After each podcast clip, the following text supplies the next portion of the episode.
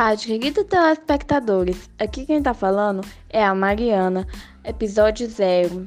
No episódio de hoje, falaremos sobre a literatura do cordel.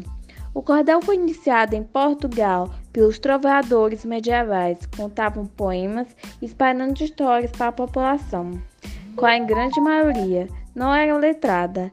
Assim, o cordel nasceu, popularizando-se pelo povo por meio da exposição dos papéis pendurados em cordas. Os autores da literatura de cordel são denominados cordelistas. A leitura foi popularizada no Brasil por volta do século XVIII e ficou conhecida como poesia popular, que popularizou os poemas que depois viraram cordéis. A literatura do cordel é uma tradição literária regional e de grande importância para o folclore, já que cordéis tratam de costumes locais. Cordéis são mais como mais conhecido. O Príncipe e a Fada de Manuel Pereira Sobrinho, A Pedra do Meio-Dia de Braulino Tavares, O Poeta da Roça Patativa do Assaré e A ICC de Zé da Luz. E com esse finaliza mais um episódio.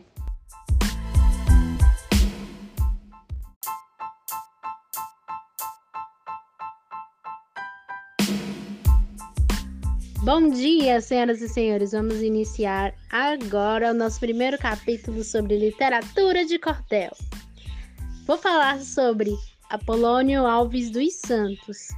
Apolônio nasceu dia 20 de setembro de 1926. Cordelista paraibano, transferiu-se para o Rio de Janeiro no ano de 1950, onde exerceu sua profissão de pedreiro até viver de sua própria poesia. Publicou um folheto, Maria Cara de Pau e o Príncipe Gregoriano. Publicou ainda em Guarabira. Faleceu em 1998 em Campina Grande, no, na Paraíba, deixando aproximadamente 120 folhetos publicados. Epitácio Mariana foi o cordel mais importante de sua vida. Agora eu vou finalizar o primeiro capítulo falando sobre, recitando sobre um trechinho do cordel, a discussão do carioca com o pau de arara. Respondeu carioca, não queria tanto agravar o seu Nordeste. É muito bom, mas lá ninguém quer ficar.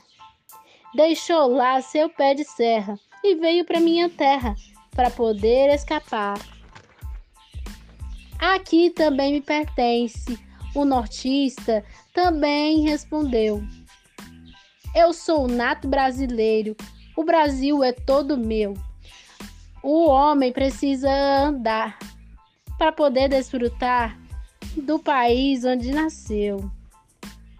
É, e que venha o próximo, os próximos capítulos sobre literatura de cordel.